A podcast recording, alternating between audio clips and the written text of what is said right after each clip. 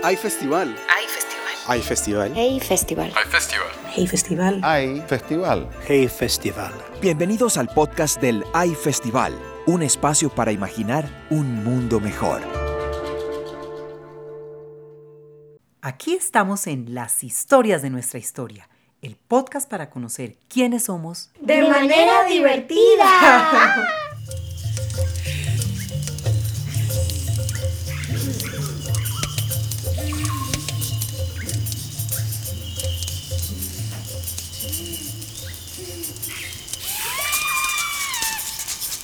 ¿Se habían imaginado alguna vez escuchar sonidos de angelitos negros cuando alguien muere?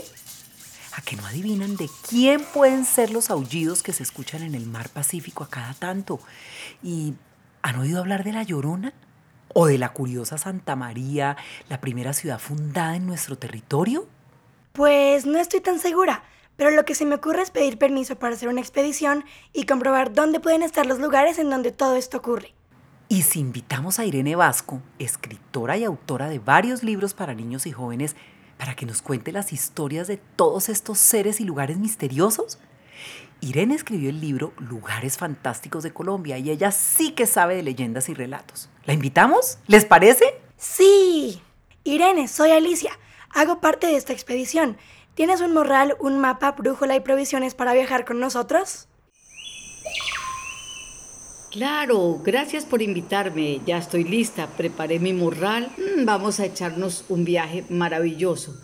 Vamos a ir a Santa María la Antigua del Darién, la isla Gorgona, que esa me da un poco de miedo, pero es preciosa, fascinante. La Laguna de la Cocha, que es tal vez el lugar que más me gusta en el mundo, y al Palenque de San Basilio. Haremos algunos recorridos por la historia de Colombia, por su cultura y haremos que este sea un viaje extraordinario.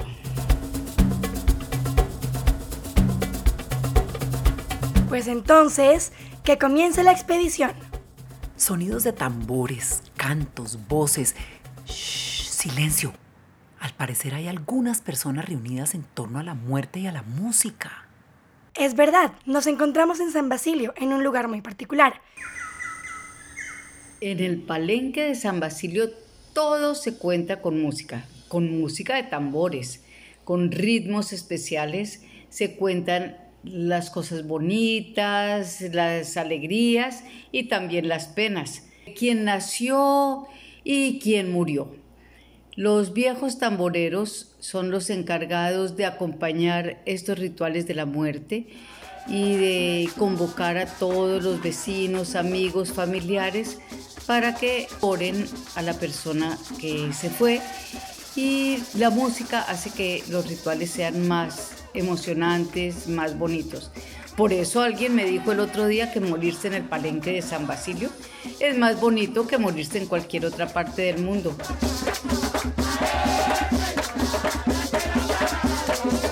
Parece increíble que una de las lenguas fuera el sonido de tambores, pero más curioso es aún saber que la muerte puede ser una gran fiesta que celebra la vida. La muerte y la vida juntas con música, duendes, cantos y bailes me está dando un poco de miedo. Miedo, no, la vida y la muerte van juntas y acompañadas con música, es más emocionante todavía. En el palenque de San Basilio los rituales se eh, han preservado a lo largo de los siglos y cuando un adulto muere es muy especial lo que sucede. Se reza mm, de día y de noche durante nueve días consecutivos. Estas eh, oraciones sirven para alimentar el alma.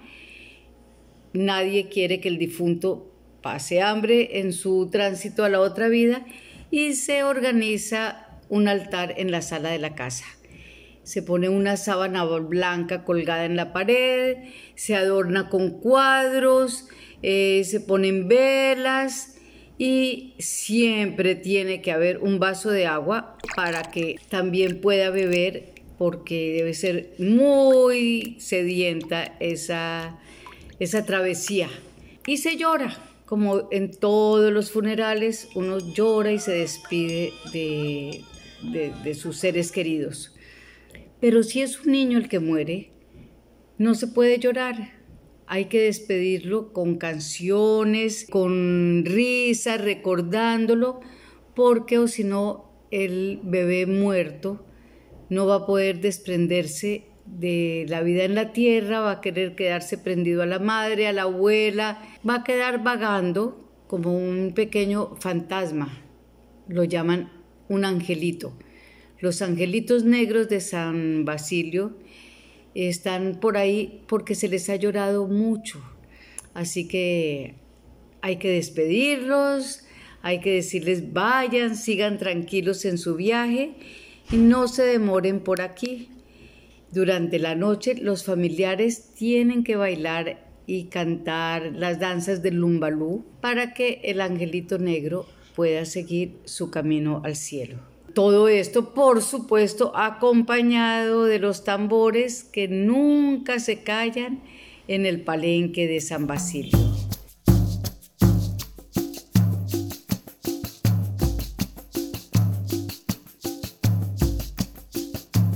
Bueno, avancemos en nuestra travesía y... ¡Atención!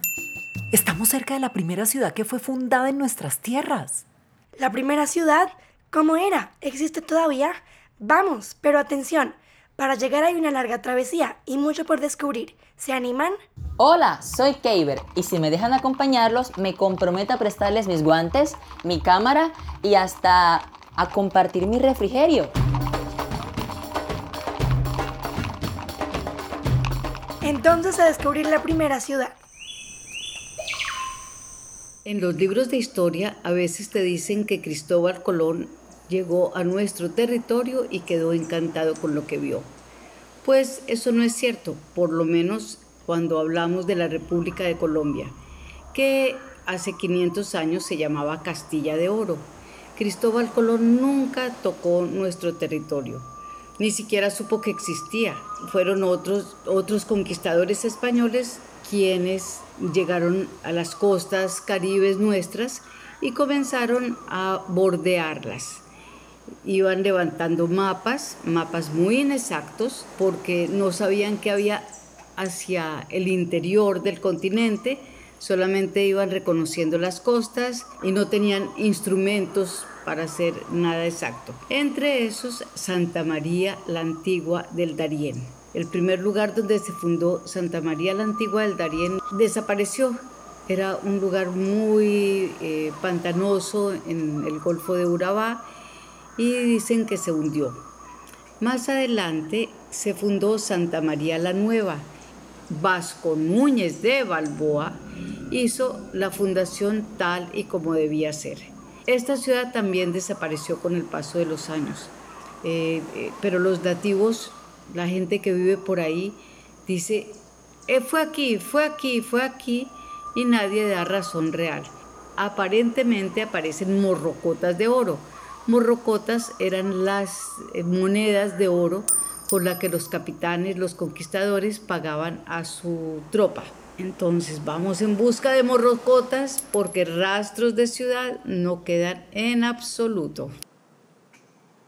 O sea que si nos acercamos a este lugar, ¿nos pueden estar vigilando? Queremos saber más y ojalá conocer a alguno de los guardianes.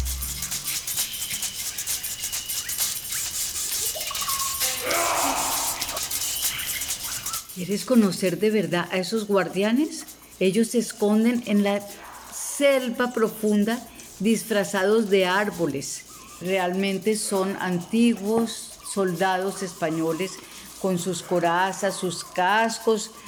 La verdad es que nadie sabe si usan botas o zapatos porque los pies se camuflan entre las raíces de los árboles y ellos mismos se confunden con las ramas. No se entienden las palabras que hablan, más bien que susurran, cuando hay brisa se oyen más fuerte todavía. Puede ser que hablen en lengua antigua, eh, castellana, o que hablen en algún lenguaje indígena. Pero si logras averiguar el significado de las palabras, tal vez encuentres la pista de Santa María.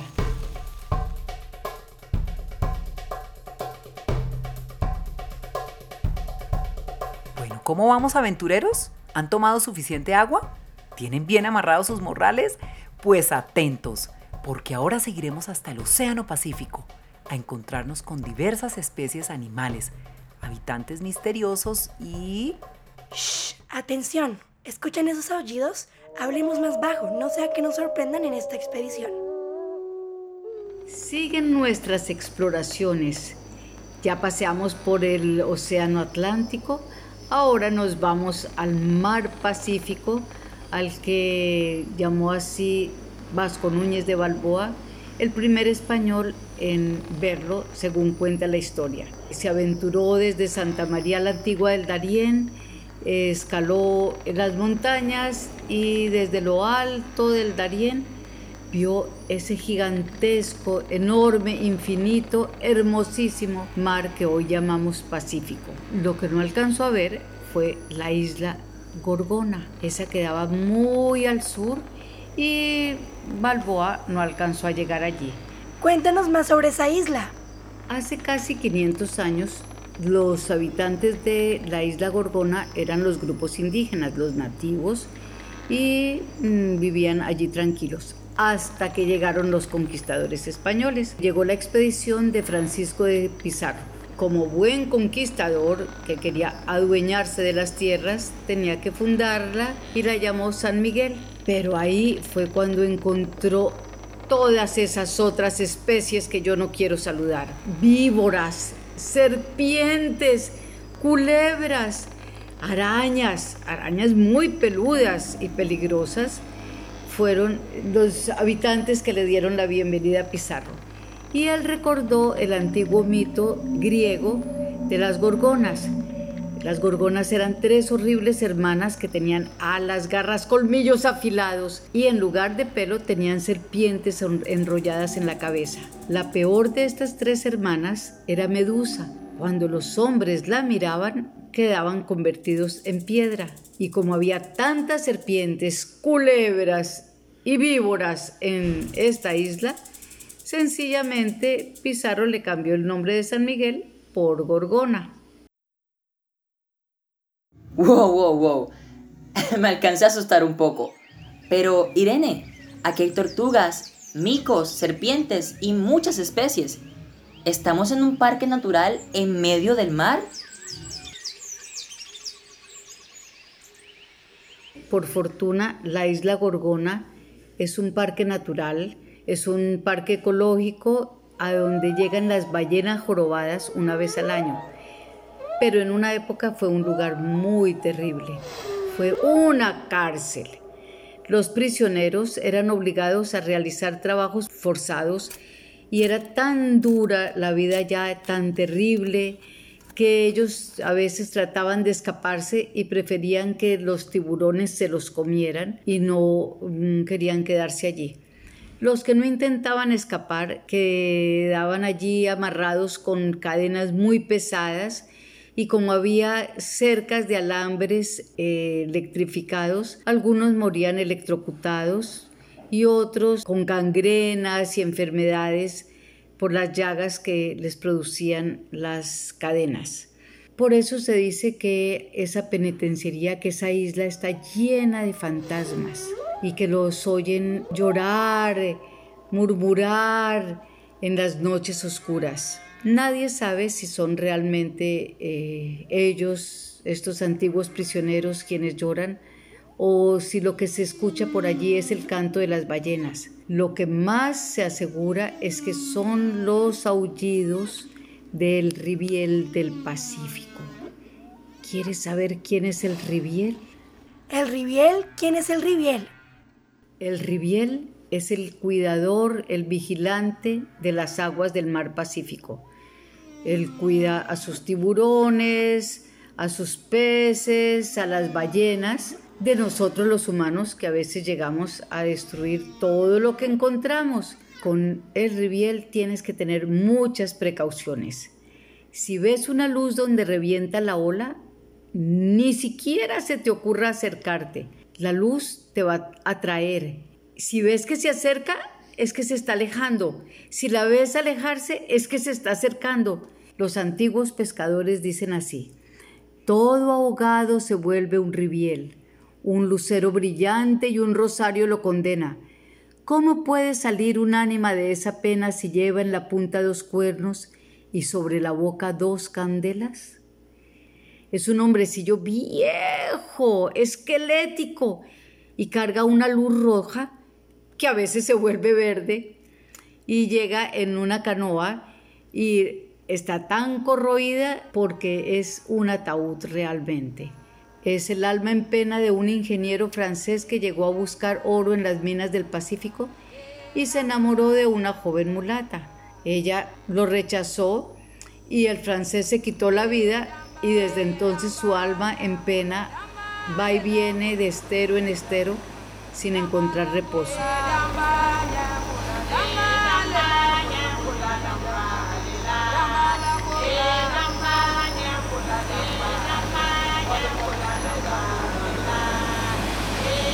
¡Qué expedición! Parece increíble que detrás de estos lugares hayan tantas historias. Y no es por nada, pero ¿han oído hablar de la Llorona? Sí, de pronto. Tal vez sea uno de los personajes que hacen parte también de las historias de estos lugares fantásticos. Irene, ¿sabes algo de esa laguna en la que una mujer llora mucho y hasta se enfurece?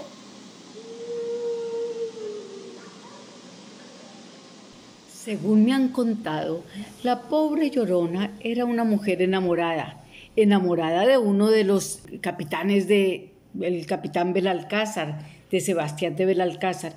Ese capitán la sedujo y la llorona tuvo un hijo con él.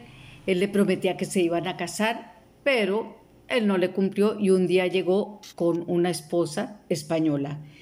Ella se entristeció tanto que se ahogó en la laguna con su hijo y desde entonces vaga por todos los ríos, mares y lagunas y no se recupera de su amor perdido. Los habitantes de la cocha saben que no deben pescar entre las 11 de la noche y la 1 de la mañana, pues son las horas en que la triste mujer más llora. Aparece flotando vestida de blanco y atrae a los hombres con cantos y llamadas. Luego se sube a los botes de los pescadores para hundirlos en lo más profundo de la cocha. En el medio de esta laguna hay una isla se llama La Corota, y uno puede caminar por los senderos ecológicos, hay un bosque natural, realmente este es uno de mis lugares favoritos. Pero ¿por qué hay tantas leyendas en estos lugares fantásticos? ¿Será que las leyendas son también nuestras tradiciones y por supuesto son nuestra historia?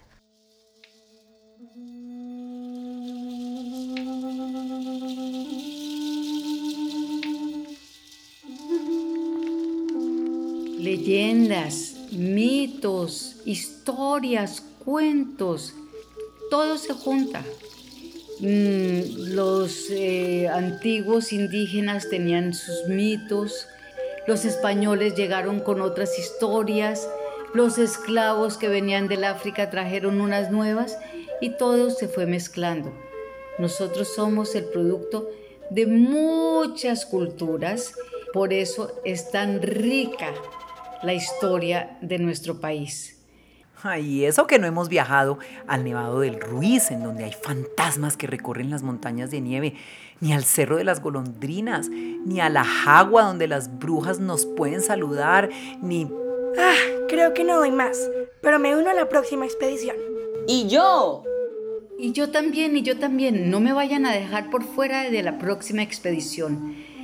Y si me invitan, les seguiré contando muchas historias de nuestra historia. Pues hasta la próxima expedición y hasta un nuevo episodio de Las historias de nuestra historia. ¡Hasta la próxima! Realización Camilo Giralt. Producción general Ojo por Ojo Multimedia. Dirección Gustavo Gordillo.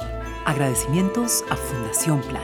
Producción ejecutiva Cristina Fuentes Larroche e Isara García. Y en la creación y quien les habló Ana María Aponte.